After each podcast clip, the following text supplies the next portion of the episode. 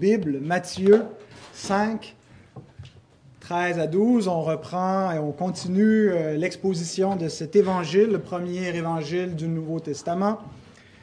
Et c'est donc la, la, partie 23 de cette série. Donc vous avez 22 messages à rattraper si c'est le premier que vous prenez. Je vous invite à vous lever pour la lecture de la parole dans Matthieu 5.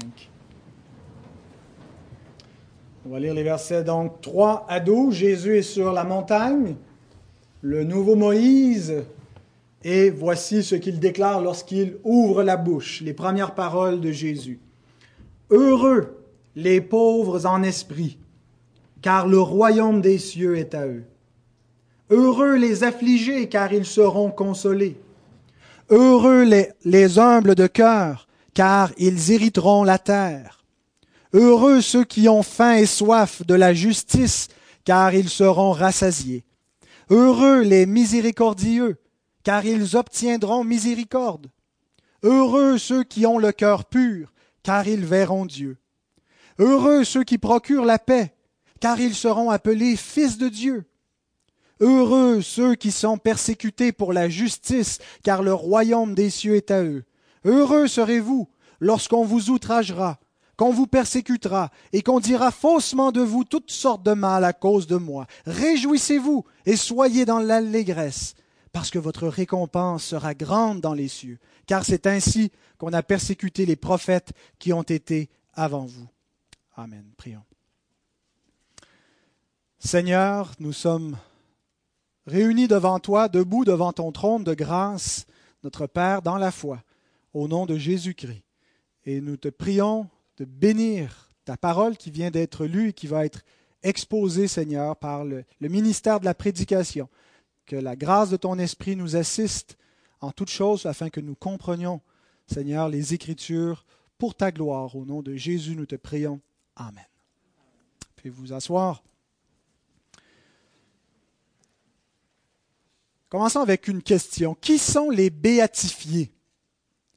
Imaginez que vous vivez au Moyen Âge, sous le règne de l'Église de Rome. Et donc, à cette époque-là, on a une conception euh, différente de celle que je vais vous présenter aujourd'hui de, qui il est question, qui sont les bienheureux dans ce texte. Vous vivez donc à cette époque-là, au Moyen Âge, et la conception qu'on a de l'Église l'Église est divisée en trois niveaux. Pas dans la, vraie vie, là, je parle, mais dans la conception moyenâgeuse euh, de l'Église de Rome. Il y a d'abord le premier niveau qui est l'Église souffrante dans le purgatoire. Ils sont sauvés, mais comme au travers du feu. Ils n'iront pas en enfer pour l'éternité, mais donc c'est l'Église souffrante. On monte d'un niveau c'est l'Église militante qui est sur la terre. C'est nous. Et le troisième niveau, c'est l'Église triomphante qui est au ciel. Ce sont les bienheureux. C'est eux qui sont dans cet état de béatitude, de bonheur qui est décrit. Et donc la conception, c'est que pour atteindre cet état de béatification céleste, bien, il faut vivre ce que Jésus décrit ici. Et donc, la meilleure façon d'atteindre le niveau de l'Église triomphante et de sortir euh, de, l'Église souffrante, parce que c'est généralement là qu'on s'en va quand on meurt, parce qu'on n'est pas encore un saint, euh, à moins qu'on aurait été béatifié par l'Église, reconnu comme saint. Alors la meilleure façon, c'était généralement de, d'exercer une grande piété. Alors il y a des gens qui ont consacré toute leur vie à une vie monastique, une vie de moine, et on a commencé à interpréter ces paroles de Jésus dans ce sens-là de prendre des vœux monastiques. Heureux les pauvres. On a, limité ça, les pauvres en esprit, mais c'est faire vœu de pauvreté, une pauvreté matérielle, une pauvreté même. Euh, être pauvre en esprit, c'était renoncer à, l'abondance, euh, à l'instruction, faire vœu de pauvreté. Euh, heureux ceux qui pleurent. Tranquillement, c'est devenu dans l'Église comme faire pénitence. De péché, va pleurer sur ton péché, va réciter telle prière, ainsi de suite. C'est ça, heureux ceux qui pleurent, ceux qui euh, font pénitence. Alors, vous voyez comment petit à petit, cette, cette lecture-là a été faite pour comprendre que le salut, c'est quelque chose qui se fait par nos œuvres. Et donc, on doit nous-mêmes se faire des pauvres en esprit, des gens qui pleurent et ainsi de suite, pour atteindre cet état de bonheur que Jésus décrit dans les promesses qu'il nous fait. Je pense que c'est une mauvaise lecture, et d'après moi, la plupart des gens ici vont être d'accord avec moi. Ce n'est pas la bonne façon de comprendre qui sont les béatifiés en question. Alors, qui sont vraiment les, vrais héritiers du royaume? Les Écritures, d'abord, si, si, vous remarquez, les verbes que Jésus emploie sont tous à l'indicatif et non pas à l'impératif. Jésus dit, euh, ne, dit pas euh, pleurez pour être consolé et, devenez homme de cœur pour hériter de la terre. Ils sont à l'indicatif. Et déjà là, c'est un indicateur qu'il s'agit d'une description, non pas d'une chose à faire pour mériter un état, mais Jésus est dans le mode de la description. Il décrit qui sont les héritiers du royaume.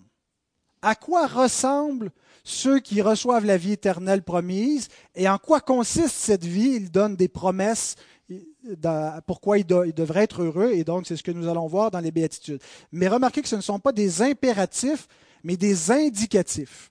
Le, le mode de l'indicatif décrit. Jésus décrit ceux qui sont les héritiers de son royaume. Et le reste des Écritures, même si ici Jésus ne dit pas les héritiers le sont par grâce et c'est un c'est pas par les œuvres, il faut euh, interpréter l'Écriture par l'Écriture. Nous croyons au principe de sola scriptura. L'Écriture est la seule norme pour connaître la, vérité révélée de Dieu. Il y a pas, L'Église n'a pas l'autorité, pas de canoniser autre chose. Le canon est fermé. Mais on croit aussi au principe tota scriptura, toutes les Écritures. Donc, on ne peut pas isoler une partie des Écritures et dire cet enseignement-là veut dire ça, et sans tenir compte de ce que d'autres enseignements ailleurs diraient et les opposer entre eux. On ne peut pas, par exemple, isoler une partie de Jacques, l'épître de Jacques, qui dit, vous voyez que l'homme n'est pas justifié par la foi seulement, mais aussi par les œuvres. Et prendre ça pour dire, ah, Jacques, lui, enseigne la justification par les œuvres, tandis que Paul enseigne une autre sorte de justification, on les, oppose entre eux. La façon qu'il faut interpréter, c'est tota scriptura. On prend toute l'écriture et on l'harmonise entre elles. Et donc, euh, en faisant cela, c'est l'écriture qui s'interprète elle-même. C'est la règle fondamentale pour bien lire la parole. Et donc, l'Écriture nous apprend ceci dans Romains chapitre 4, verset 16 les héritiers le sont par la foi pour que ce soit par grâce. L'héritage promis, la vie éternelle, le royaume de Dieu, les héritiers, comment héritent-ils Pour que ce soit une grâce, pour que ce soit quelque chose qui est donné, qui n'est pas mérité, qui ne soit pas un salaire, qui ne soit pas une rémunération, le seul moyen approprié avec la grâce, c'est la foi. Donc, on est héritier par la grâce seule, par la foi seule. Alors, peu importe ce que Jésus enseigne ici, ça ne peut pas contredire ce que Jésus enseigne ailleurs dans Romains. Martin Lloyd Jones, qui est un des, importants commentateurs de, ce texte-là, sur sa série sur le sermon sur la montagne, euh, euh, relève deux choses que j'ai trouvées vraiment importantes quand on approche les béatitudes. La première, c'est que il dit que les béatitudes ne décrivent pas une tendance naturelle chez l'homme. Ce que Jésus nous décrit quand il dit les pauvres en esprit, ceux qui pleurent, les affligés, ceux qui sont humbles de cœur, ceux qui ont faim et soif de la justice, et ainsi de suite, ce ne sont pas des tendances naturelles qu'on retrouve chez l'homme naturel. Ce ne sont pas des qualités de civisme, euh, des qualités propre à l'homme non régénéré. Ce n'est pas une qualité naturelle, ce sont au contraire des fruits de l'esprit. Des grâces produites par l'œuvre du Saint-Esprit dans le cœur des hommes. Paul nous dit dans Romains 14, verset 17, car le royaume de Dieu, ce n'est pas le manger, le boire, mais la justice, la paix et la joie par le Saint-Esprit. Intéressant.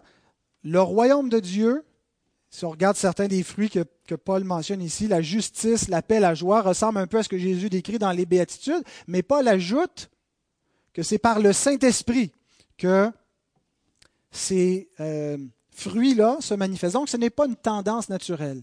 Nous ne devenons pas cela par nature, par un conditionnement moral. Je vais devenir, je vais m'efforcer à être un pauvre en esprit. C'est une œuvre du Saint-Esprit. Deuxième remarque que Lloyd Jones fait, c'est que les béatitudes caractérisent tous les chrétiens. Ce qui est dit ici est vrai de tous les vrais enfants de Dieu. Pas de manière parfaite, nécessairement, ça peut être de manière euh, bien imparfaite, euh, mais dans un certain degré, ce que Jésus décrit ici, si nous sommes les enfants de Dieu, ça doit nous décrire. Donc, il faut qu'on comprenne ce que Jésus, euh, ce que Jésus enseigne. Mais si nous sommes chrétiens, ce que nous avons lu dans les, dans les béatitudes, c'est une description de ce que nous sommes. Tous les chrétiens, ça peut varier en degrés, mais c'est vrai de tous les chrétiens maintenant je cite Lloyd Jones, Guillaume, tu vas nous mettre, euh, il dit, chacune d'entre elles, chacune des béatitudes est une disposition produite entièrement par la grâce et l'œuvre du Saint-Esprit en nous. Un autre commentateur, Sinclair Ferguson, dit, les béatitudes ne mettent pas l'accent sur ce que nous devons faire. Au contraire, elles décrivent les bénédictions l'alliance de grâce et la joie, qui appartiennent à ceux dont la vie manifeste les marques du royaume. Donc c'est tout l'indicatif. Les béatitudes décrivent des hommes et elles décrivent ce que ces hommes-là obtiennent. Et ces deux réalités sont par grâce. Ce que ces hommes et ces femmes sont, c'est la grâce de Dieu qui l'a produit, c'est un fruit de l'esprit. Et ce qu'ils obtiennent, c'est un cadeau de sa grâce. Donc, il ne faut pas le voir comme vous devez faire ça pour mériter cela. Mais l'Évangile proclame une grâce et ceux qui ont reçu cette grâce-là sont ce que Jésus décrit et obtiennent ce que Jésus décrit. Alors si vous êtes enfants de Dieu, ce texte vous décrit et proclame vos bénédictions. Alors voilà pour mon introduction. Il y a huit béatitudes dans ce texte-là, je vais tenter de les exposer en trois messages. Donc là, c'est le premier des trois. Et euh, avant de regarder proprement les béatitudes en détail, il y a un point qui est commun à chacune des huit. Lequel? Qu'est-ce que vous voyez? Heureux, voilà. Hein, c'est le refrain. C'est ce qui revient. Heureux. Makarios, c'est le mot grec qui est employé. Le sermon sur la montagne, euh, on peut le voir comme le, discours du royaume. Matthieu introduit le royaume de Dieu qui rentre dans le monde parce que le roi premier est envoyé, le fils de David, et là, il vient établir le royaume de Dieu sur la terre. Et la première prédication de Jésus, c'est celle-là. Euh, en tout cas, dans l'évangile de Matthieu, peut-être que si on faisait la chronologie des différents événements euh, en harmonisant les évangiles, ce ne serait pas nécessairement celui-là, je ne sais pas. Mais donc, on le voit comme le discours du royaume. Et il commence avec une proclamation d'une bonne nouvelle. Le royaume vient dans le monde comme un cadeau. C'est pour ça que Jésus commence ce discours-là, le discours du royaume, en proclamant une grâce. Non pas en disant ce que vous devez faire pour l'atteindre, mais c'est une, proclamation d'une bonne nouvelle. Il annonce une bénédiction. Heureux. Ailleurs, Jésus proclame des malédictions. Jésus n'est pas toujours dans la proclamation de bonnes nouvelles. Des fois, il va proclamer de mauvaises nouvelles. Il va parler de certaines villes, il va dire malheur à ces villes, malheur à Corazin et à d'autres villes qui ne se sont pas repentis. Et c'est très grave quand Jésus dit malheur, il dit tu vas être abaissé jusqu'au séjour des morts, c'est l'enfer qui vous attend. Malheur aux scribes et aux pharisiens. Matthieu 23, c'est le, le leitmotiv du chapitre sans cesse le mot malheur revient, c'est le contraire de heureux. Mais ici, dans le discours du royaume, c'est le contraire. Il y a une proclamation d'une bénédiction, d'une félicité, d'un bonheur. Matthew Henry, un autre commentateur, note ceci. Christ commence son sermon avec des bénédictions, car il est venu dans le monde pour nous bénir. C'est la fonction première. Il est venu dans le monde non pas pour perdre le monde, mais pour bénir le monde, pour sauver le monde. Il y en a qui vont s'exclure eux-mêmes par leur incrédulité, par leur refus, par leur orgueil, par leur impénitence.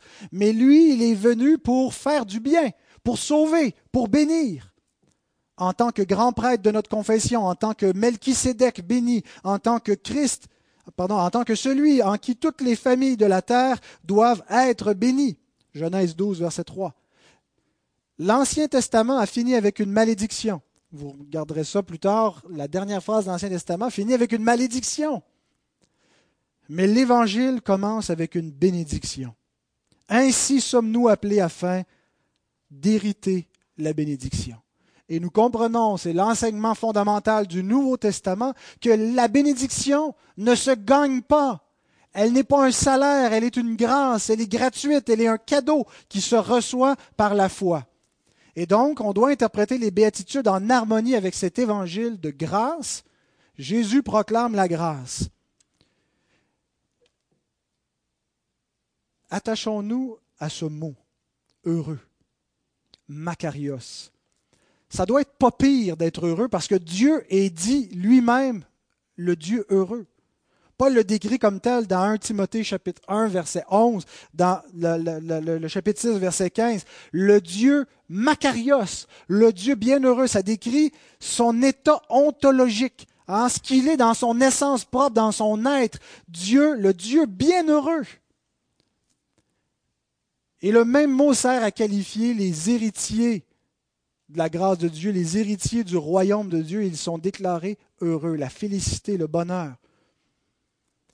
Jésus déclare Pierre bienheureux dans Matthieu 16, 17 lorsque il reconnaît que c'est lui le sauveur quand il demande qu'est-ce que les gens disent que je suis? Et Pierre dit Tu es le Fils de Dieu, tu es le Christ. Et Jésus dit Tu es Macarios, Pierre, tu es bienheureux. Donc le bonheur, le vrai bonheur, est déclaré par l'Écriture, par notre Seigneur, comme venant directement de l'Évangile, directement associé au royaume de Dieu, et non pas quelque chose qui est constitué de toute la dentelle autour de la vie, de tout ce que les hommes ont fait leur bonheur. On fait notre bonheur de quoi? De l'argent, de la santé, de la prospérité, des belles relations, du succès, de la réussite, de la famille. Et c'est pas qu'il n'y a pas de bienfait à recevoir et à se réjouir de cela. Mais un bonheur qui est constitué de ça est un bonheur très incertain. Est un bonheur qui n'assure pas le bonheur, est un bonheur qui peut disparaître. L'Écriture déclare que le vrai bonheur, la vraie joie, est donnée gratuitement dans l'Évangile, parce qu'elle assure la félicité éternelle, non pas un bonheur passager, temporaire, qui va périr. Et cette joie-là, c'est ce qu'on appelle la joie du salut la joie d'avoir la vie éternelle. Tout le reste devient secondaire. Tantôt, on a lu Paul qui dit tout ça qui était pour moi comme un gain, je le vois comme une perte, comme des vidanges, en comparaison, pas parce qu'en soi c'est des vidanges, mais en comparaison à la justice que j'ai en Christ, à la grâce que j'ai en Christ, à la vie éternelle qui m'est donnée gratuitement. Pourquoi sommes-nous heureux? Jésus nous donne huit raisons. Alors, les enfants, vous avez une feuille de questions qui demande, Michael incluse, de donner trois raisons pouvez les écrire. Tantôt, ton papa va sûrement checker ta feuille.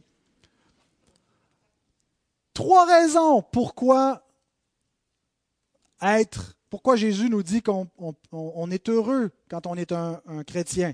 Il en donne huit. Vous devez en écrire trois. Ma belle, c'est sérieux, là. Mets ça de côté, prends ta feuille, puis écris trois raisons. Trois raisons, ou enregistre dans ta tête. En voici huit. Il déclare qu'on peut être heureux parce que le royaume des cieux, le royaume céleste, le royaume éternel qui ne va pas périr est à nous. Imaginez que vous vivez dans un pays persécuté, un pays pauvre, un pays où le roi est un tyran et on vous promet de sortir de, ce pays-là pour venir dans un pays merveilleux. Il y a des gens qui soupirent pour venir dans notre pays à nous, des gens qui veulent être réfugiés ici, qui, rêvent de venir au Canada, un pays découlant de lait et de miel et vivre dans l'abondance. Peut-être que nous, on le méprise, notre pays, mais des gens qui, qui, en rêvent. Ben, Jésus dit, parmi tous les pays, il n'y en a pas un plus glorieux. Même le royaume glorieux de Salomon, c'est rien. Heureux. Pourquoi? Parce que nous sommes les héritiers du royaume de Dieu, royaume éternel. Une bonne raison pour être heureux. Deuxième raison que Jésus donne, parce que ils obtiennent une consolation parfaite. Une parfaite consolation. On va en voir un peu plus tantôt à ce sujet-là. Héritiers d'une nouvelle terre. Ils seront héritiers de la terre, mais je pense que ce qui est entendu, c'est d'hériter des nouveaux cieux et de la nouvelle terre. Nous devons nous réjouir parce que nous sommes héritiers d'une nouvelle terre. Heureux parce que nos cœurs seront rassasiés par la justice. Nous cesserons de pleurer sur l'injustice et nous serons rassasiés par la parfaite justice. Heureux parce que nous sommes pardonnés. Notre propre injustice, nos propres crimes sont pardonnés. Nous obtenons miséricorde. Heureux parce que nous allons voir Dieu. Tout le monde poursuit quelque chose. Tout le monde veut atteindre un but, vivre une expérience? Est-ce qu'on peut imaginer quelque chose de, de plus élevé? Hein, si on parle de, béatification, il n'y a pas grand-chose de plus magnifique. Nous verrons Dieu. Heureux parce que nous sommes déclarés enfants de Dieu. Heureux parce que nous recevons le royaume, et le royaume, si on veut savoir c'est quoi, ben, il consiste en tout cela. Quand la Bible parle du royaume des cieux, ben c'est, tout ça dans les, les béatitudes qui a été décrit ici. C'est ça le royaume. Et être héritier de cela, c'est être dans la lignée des prophètes qui ont été avant nous. Être dans la lignée de Moïse et de Jérémie, de David. Et Jésus dit, réjouissez-vous. Soyez heureux de cela. Considérez que c'est un trésor précieux. Faites vos choux gras de cette bénédiction. Plongez vos cœurs et votre intelligence. Immergez-vous dans ces bénédictions. Réjouissez-vous, heureux. Remarquez que tout ce, bonheur donc est, est, directement lié au salut. Et généralement, les béatitudes dans la Bible sont liées au salut. Il y a d'autres béatitudes ailleurs, par exemple dans les psaumes. Jamais on a quelqu'un qui, dit heureux parce que ceux qui sont très très riches. On ne retrouve pas ça dans la Bible. Par contre, on a dans le psaume 32 Heureux celui à qui la transgression est remise, à qui le péché est pardonné. David a connu la grâce du salut, a vu son péché de pardonner et a reconnu que en cela était le vrai bonheur. De ne pas être sous la condamnation de l'Éternel, sous le poids de son péché, mais d'avoir son péché à être pardonné c'est le vrai bonheur. Heureuse, psaume 33, verset 12, la nation dont l'Éternel est le Dieu. Heureux le peuple qu'il choisit pour son héritage. Faire partie du peuple de Dieu. Roger disait en introduction, quelle grâce extraordinaire que l'institution de l'Église d'en faire partie, d'être au milieu de l'assemblée des saints, de faire partie de la famille de Dieu, c'est un bonheur. Heureux. Psaume 40, verset 4, Heureux l'homme qui place en l'Éternel sa confiance sont déclarés heureux ceux qui croient en l'Éternel, ceux qui croient dans le oin de l'Éternel, ceux qui ont la foi. Psaume 65, verset 4. Heureux celui que tu choisis, que tu admets en ta présence pour qu'il habite dans tes parvis. Heureux celui qui habite près de Dieu. Psaume 94, verset 12. Heureux l'homme que tu châties, ô Éternel, et que tu instruis par ta loi. Heureux celui qui est élevé par Dieu, qui a Dieu pour Père et qui est sanctifié comme un Père qui élève ses enfants, les châtiant pour les, rendre droits. Alors maintenant que nous avons vu la raison de notre bonheur, concentrons-nous sur la, la question qui doit venir nécessairement, qu'on doit se poser. Qui sont les héritiers du royaume?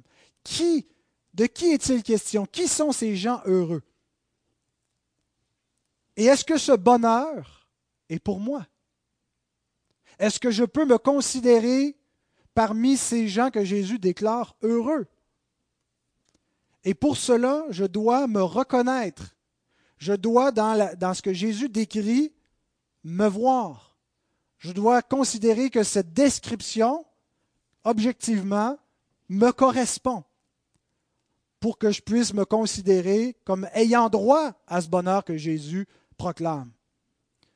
Alors voici les trois premières caractéristiques, des, les trois premières béatitudes qui nous décrivent. On va voir qui sont les pauvres en esprit, les affligés, les humbles de cœur. Les pauvres en esprit. Les pauvres dans la Bible, de manière générale, les pauvres sont ceux qui ont besoin de secours, ceux qui n'ont pas de moyens, ceux qui sont déshérités, ceux qui n'ont pas l'argent pour se payer le, secours dont ils ont besoin et il n'existe pas de filet social euh, dans, dans l'Israël de l'Antiquité. Les pauvres sont laissés à eux-mêmes, dépendent de la miséricorde de ce que les gens veulent bien leur donner et surtout dépendent de l'Éternel. Les malheureux qui crient à lui. Donc, l'idée du pauvre, c'est vraiment de celui qui est dans la dépendance. Mais Jésus ici qualifie la pauvreté. Ce n'est pas une pauvreté matérielle qui déclare être heureux. Ce n'est pas une pauvreté intellectuelle, mais spirituelle. Donc, les, les pauvres en esprit, c'est quelqu'un avait déjà dit ça, heureux les creux, euh, le royaume des cieux est à eux. C'est pas d'une pauvreté intellectuelle, c'est pas euh, une pauvreté dans le caractère moral, la crainte, la, faiblesse de caractère, mais c'est une pauvreté spirituelle. Être démuni spirituellement à cause du péché. En réalité, tout le monde, tous les hommes sont pauvres en esprit. Tous les pécheurs sont pauvres spirituellement. Sauf que tous ne le savent pas. Il y a beaucoup de gens qui sont dans l'aveuglement quant à leur condition spirituelle, qui ignorent qu'ils sont pauvres spirituellement, qui pensent que tout va bien. Pourquoi est-ce que Jésus dit heureux ceux qui ont fait naufrage spirituellement, heureux ceux qui sont pauvres spirituellement, qui, sont des pécheurs misérables, qui ont besoin du secours, parce que c'est la, la condition nécessaire on dit une condition sine qua non, la condition absolument requise pour pouvoir hériter du royaume de Dieu, c'est voir son besoin spirituel, voir son état de déchéance. Si on ne se voit pas pécheur, si on ne se voit pas comme ayant besoin de salut, ayant besoin de pardon, ayant besoin d'un sauveur, on n'est pas déclaré heureux. On est malheureux, misérable, aveugle. On pense que tout va bien, mais on se trompe. On s'illusionne. Tournez dans Marc, chapitre 2.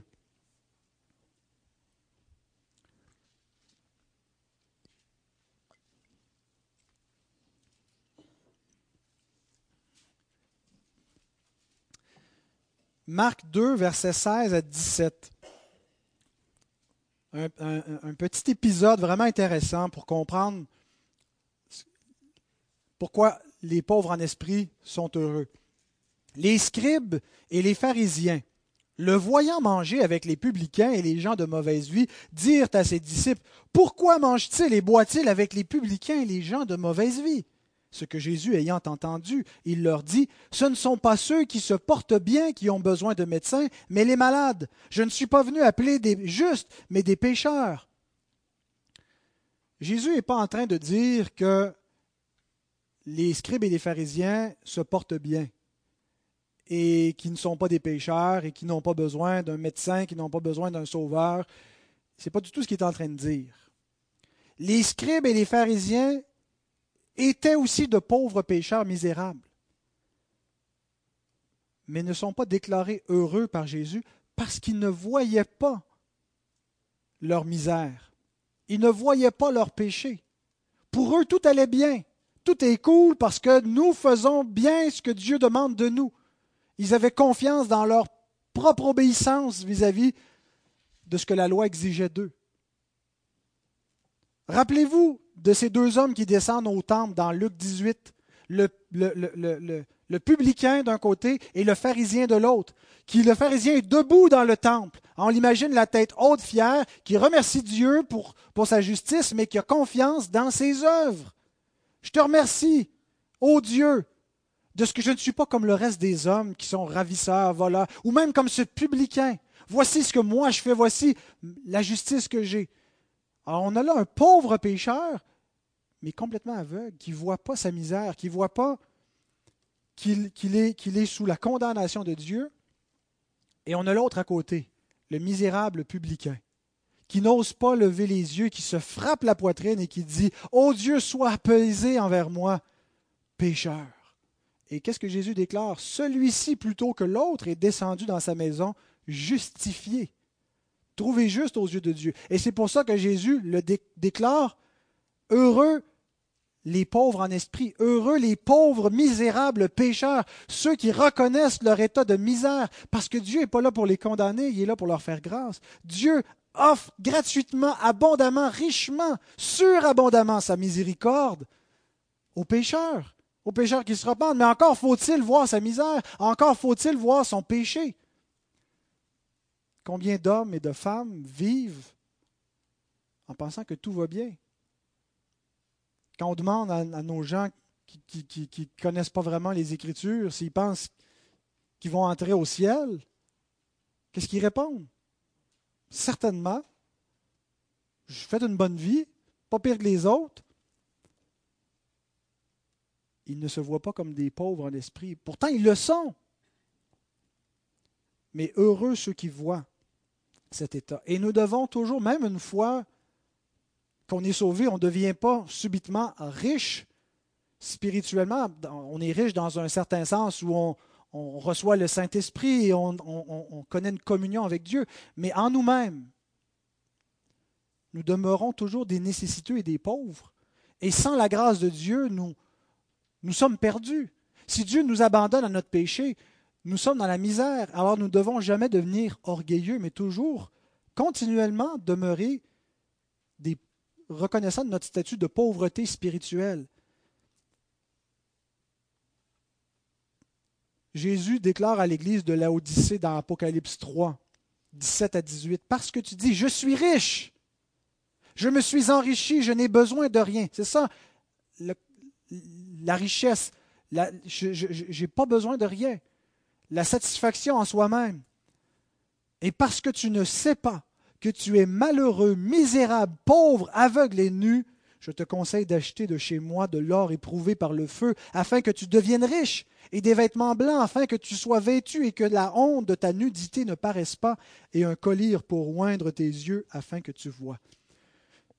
L'Église doit toujours rester dans une telle dépendance du Seigneur pour ne jamais devenir présomptueuse, orgueilleuse, penser qu'elle n'a plus besoin de dépendre de Dieu. On, on doit toujours réaliser qu'on est des nécessiteux, des, misérable spirituel et garder cette, humilité, reconnaissant que nous sommes des pauvres en esprit. Donc, ce n'est pas juste c'est fait, j'ai reconnu ça dans le passé, c'est fini. C'est un, état continuel.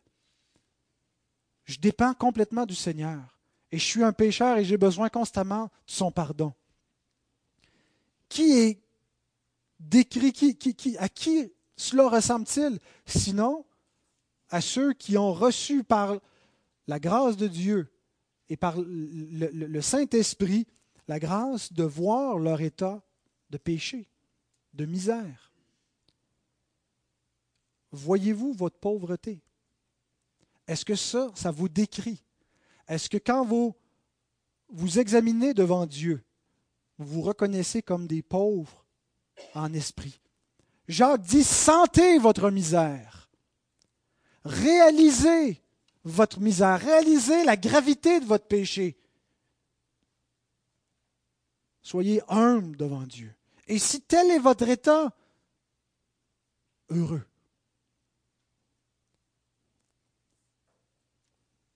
Carson, un autre commentateur, dit Être pauvre en esprit ne consiste pas à manquer de courage. Ce n'est pas une question de, de caractère faible, mais à reconnaître notre banqueroute spirituelle. Il s'agit de confesser son indignité devant Dieu et sa complète dépendance de lui. Voilà pour les pauvres en esprit. Les héritiers du royaume sont aussi les affligés. Ceux qui pleurent. Ça va de pair avec la première béatitude. Les, pauvres en esprit et, les affligés, c'est un peu synonyme. Alors Jésus dit heureux ceux qui pleurent. C'est un peu comme s'il disait heureux les malheureux. C'est un peu contradictoire. Ou comment on dit ça quand on, prend deux termes là euh, C'est quoi? Paradoxal, pléonasme, non, c'est pas le mot que je cherche, ça pourrait être bon, là, mais ah, ah, ça pourrait être antithèse, c'était pas lui, mais quand on parle du, du bon larron, on dit que c'est. Euh, ça se peut pas un bon larron, là, on dit c'est un. J'ai pas compris? Hein? Ça, ça me reviendra peut-être et je vous le dirai. Alors, heureux les malheureux. Les malheureux. Pourquoi les gens sont-ils malheureux? On est malheureux quand on a mal. On est malheureux quand on n'a pas ce qu'on veut. On est malheureux quand on se fait chicaner, quand on est un enfant, euh, quand il nous arrive des épreuves. Euh, on est malheureux parce qu'on tombe en dépression, parce qu'on s'épuise. Il y a toutes sortes de raisons qui font qu'on peut être malheureux. Mais Jésus ici ne parle pas de, ce sentiment d'être malheureux de manière générale. Il ne parle pas de n'importe quelle sorte de tristesse. Il y a deux sortes de tristesse. Et, la Bible dit exactement comme ça dans 2 Corinthiens 7 au verset 10. En effet, la tristesse, selon Dieu, produit une repentance à salut, dont on ne se repent jamais, tandis que la tristesse du monde produit la mort. Donc, ce n'est pas inqualifié ce que Jésus est en train de dire. Heureux tous ceux qui sont malheureux, peu importe les raisons de leur malheur, il y a une bénédiction pour eux. Jésus parle ici de la tristesse selon Dieu. Heureux ceux qui ont cette tristesse selon Dieu qui les mène à la repentance. Pourquoi sont-ils tristes? C'est une des œuvres, la première œuvre du Saint-Esprit dans nos cœurs. Il nous convainc de justice, de jugement, il produit la repentance. Et la repentance est, oui, quelque chose de, ponctuel, un moment où on s'est repenti, mais, mais c'est aussi une, œuvre continuelle de l'Esprit. Ceux qui se repentent et ceux qui, continuent de se repentir et qui donc ont cette tristesse selon Dieu. Ce n'est pas comme à force de repentance, on gagne notre ciel, mais c'est les héritiers du ciel sont caractérisés par cette tristesse selon Dieu. Cette tristesse à cause de quoi? À cause du péché. Pas juste à cause de la culpabilité du péché, mais à cause des effets du péché. Jésus, qui n'était pas un pécheur, a pleuré sur le péché.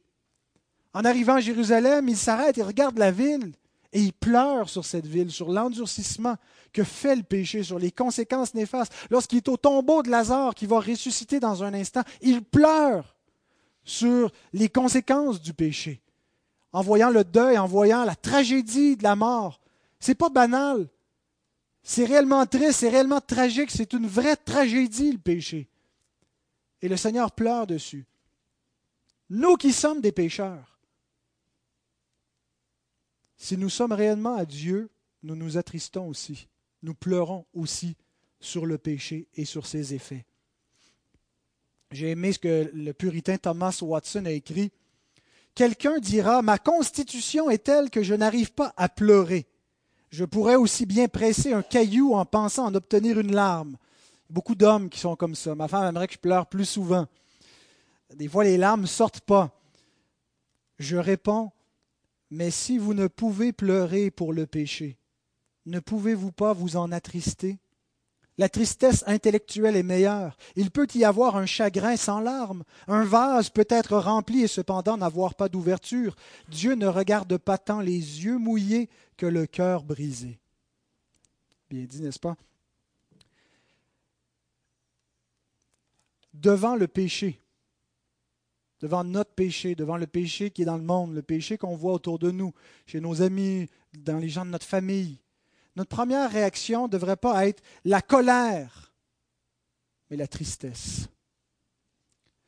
Et il y a une place pour avoir une sainte colère pour le péché. Je pense qu'il y, a ça dans l'idée d'avoir faim et soif de la justice. Mais pleurer à cause du péché, être attristé à cause du péché. Le péché peut produire différentes réactions. Quand on voit le péché, on peut être excité par le péché. Le commerce, les médias font beaucoup d'argent en essayant d'exciter la convoitise, d'exciter le péché. Le péché peut simplement laisser l'autre pécheur indifférent. On s'en balance que ce que les autres peuvent bien faire. Le chrétien, l'enfant de Dieu, celui qui est habité par l'Esprit, le péché l'attriste. Quand il voit les journaux à potin, puis que les gens glorifient. Oui, il y a un dégoût, mais il y a une tristesse. Quand il voit la pornographie, ça produit en lui une tristesse. Quand il pêche, il est triste. Il pleure sur le péché. Ce n'est pas une indifférence, c'est une tristesse. Mais il y a une bonne nouvelle. Jésus dit, ils seront consolés. Heureux ceux qui s'affligent selon Dieu, ceux qui pleurent selon Dieu, parce qu'ils seront consolés la seule consolation, la vraie consolation, la seule, pas dans le sens que c'est juste ça qu'on a, mais la seule dans le sens qu'elle est pleinement efficace, c'est l'Évangile. C'est la consolation que Dieu nous donne en Jésus-Christ. Les autres, c'est des placebos qui sont sous la forme de, on, va, on, s'évade dans le plaisir, dans, dans des médicaments ou dans toutes sortes d'autres choses pour pas ressentir la tristesse, la douleur de la vie. La vraie consolation, qui console véritablement le cœur, qui console les pensées, qui n'est pas une tromperie, qui n'est pas une illusion qu'on se raconte, un mensonge qu'on se raconte à soi-même pour se faire croire que tout va bien. C'est l'Évangile qui console parce qu'il répare vraiment le péché, il s'attaque vraiment à la cause. Les autres ne peuvent pas réparer. Et c'est pour ça qu'ils ne peuvent pas consoler. L'apôtre Paul déclare dans 2 Thessaloniciens chapitre 2 versets 16 et 17 que notre Seigneur Jésus-Christ lui-même est, est Dieu notre Père qui nous a aimés et qui nous a donné par sa grâce une consolation éternelle. C'est puissant, une consolation éternelle et une bonne espérance, parce que la consolation nous est donnée en ce moment par une espérance. Console vos cœurs et vous affermisse en toute bonne œuvre et en toute bonne parole. Donc déjà, nous avons la consolation. Et déjà, nous l'expérimentons par le Saint Consolateur. Hein, Jésus dit, je vais vous donner un autre consolateur. Pendant que Jésus était avec eux, il était comme un consolateur auprès des disciples. Il dit, je vais aller auprès du Père et je vais vous envoyer un autre consolateur, le Paraclet, le Saint-Esprit, qui va être avec vous, l'Esprit éternel, et qui déjà nous permet d'être consolés. Paul commence sa deuxième épître aux Corinthiens en parlant des afflictions qui nous qui nous font souffrir encore, qui nous font pleurer, mais en même temps, au milieu de nos afflictions, Dieu nous console et nous consolons d'autres. Et donc, c'est en espérance en ce moment que nous expérimentons la consolation. Mais nous attendons le jour où Dieu va essuyer toute larmes. C'est l'image que Jean nous donne dans l'Apocalypse, Apocalypse 21, verset 4. Il n'y aura plus de cris, plus de deuil, plus de douleur. Dieu essuiera toute larme où l'effet de l'Évangile va être entier, plénier. La mort ne sera plus et la consolation sera complète. Finalement, les héritiers du royaume de Dieu sont humbles de cœur. Le, texte grec n'a pas le mot cœur, il c'est plus une interprétation du mot original qui est employé. Euh, la traduction ici, humble de cœur, le, le mot grec, c'est euh, praus, que second, Louis II a traduit par débonnaire. Euh, la version seconde euh, plus, récente, le 1979, a modernisé parce que débonnaire, c'était un peu vieillot, on ne sait pas trop à quoi ça réfère, donc c'est là qu'on a humble de cœur. Français courant a le mot doux. Et je regardais dans un des lexiques grecs importants qui disait que le mot veut dire ne pas être préoccupé par un sentiment de sa propre importance. Pas être centré sur soi, préoccupé par ce que les autres pensent de moi, préoccupé par ma personne. Humble de cœur, doux.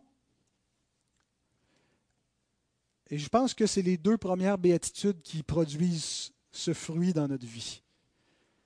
Quand on a été brisé, parce que Dieu nous a montré notre culpabilité, notre péché, et qui nous a amené à pleurer sur le péché, il a produit en nous la douceur de cœur, qu'on n'a pas naturellement.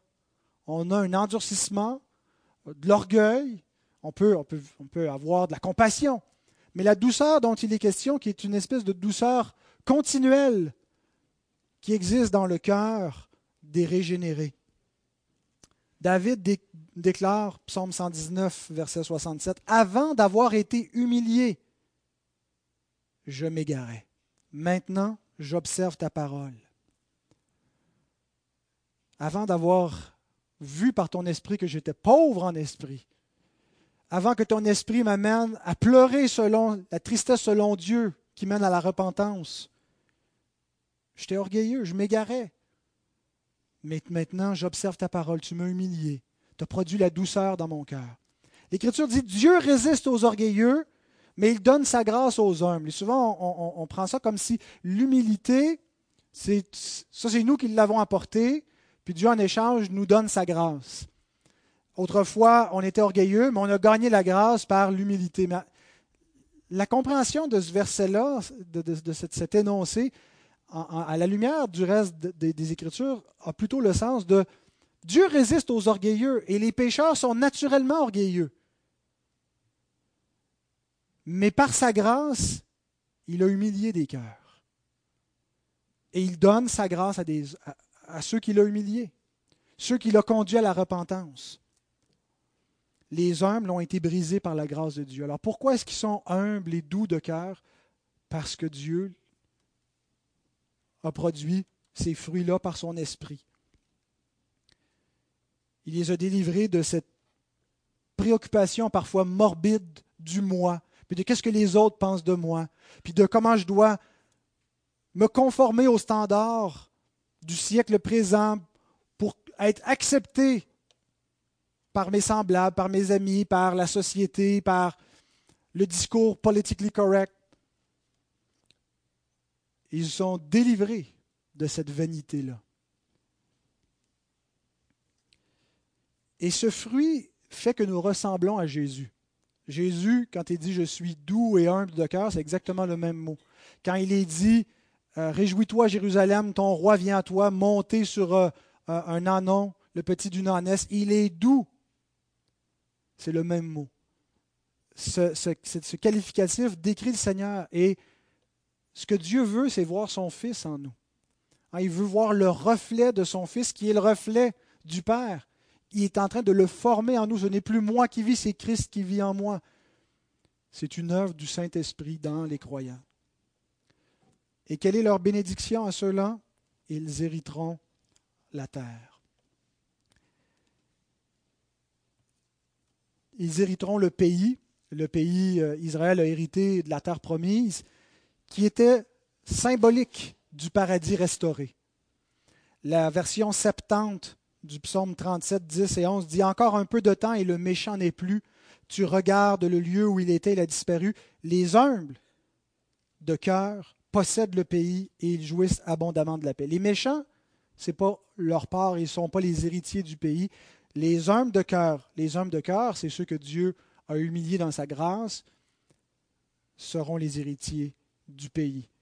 Le pays d'Israël qui symbolisait la nouvelle terre renouvelée que Dieu donne à ses enfants. Application en terminant.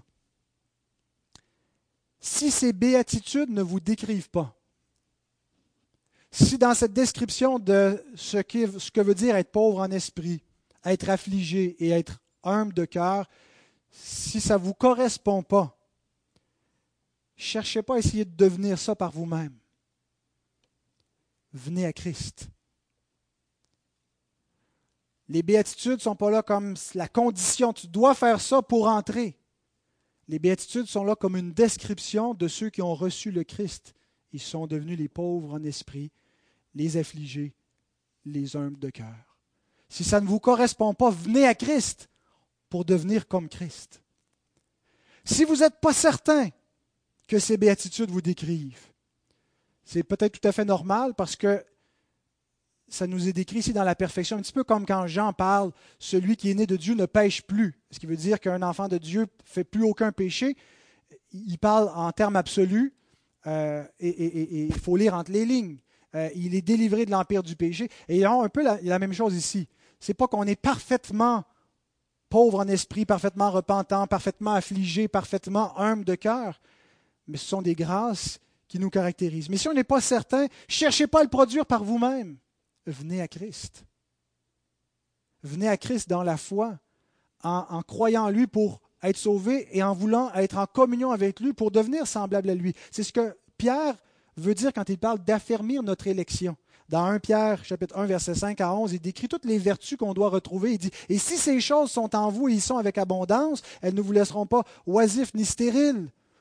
Pour, pour notre Seigneur, ça va produire des, des fruits et ça va, c'est comme ça que vous allez affermir votre élection et que l'entrée dans le royaume éternel du Fils vous sera largement accordée. Pas dans le sens que vous allez la mériter en faisant tout cela, mais dans le sens que vous, c'est l'évidence même que vous êtes les héritiers de ce royaume par les marques du royaume de Dieu dans vos vies.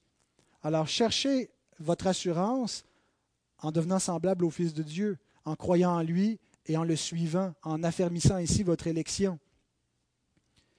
Et si ces béatitudes vous décrivent, si dans cette description des pauvres, des, misérables et des hommes de cœur, vous vous reconnaissez, réjouissez-vous.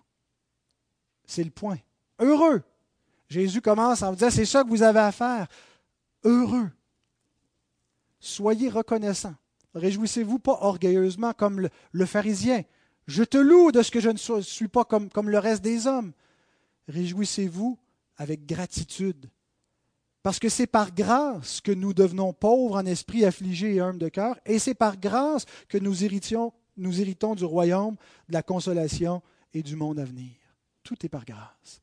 Rendons grâce à Dieu le Père par Jésus-Christ. Amen.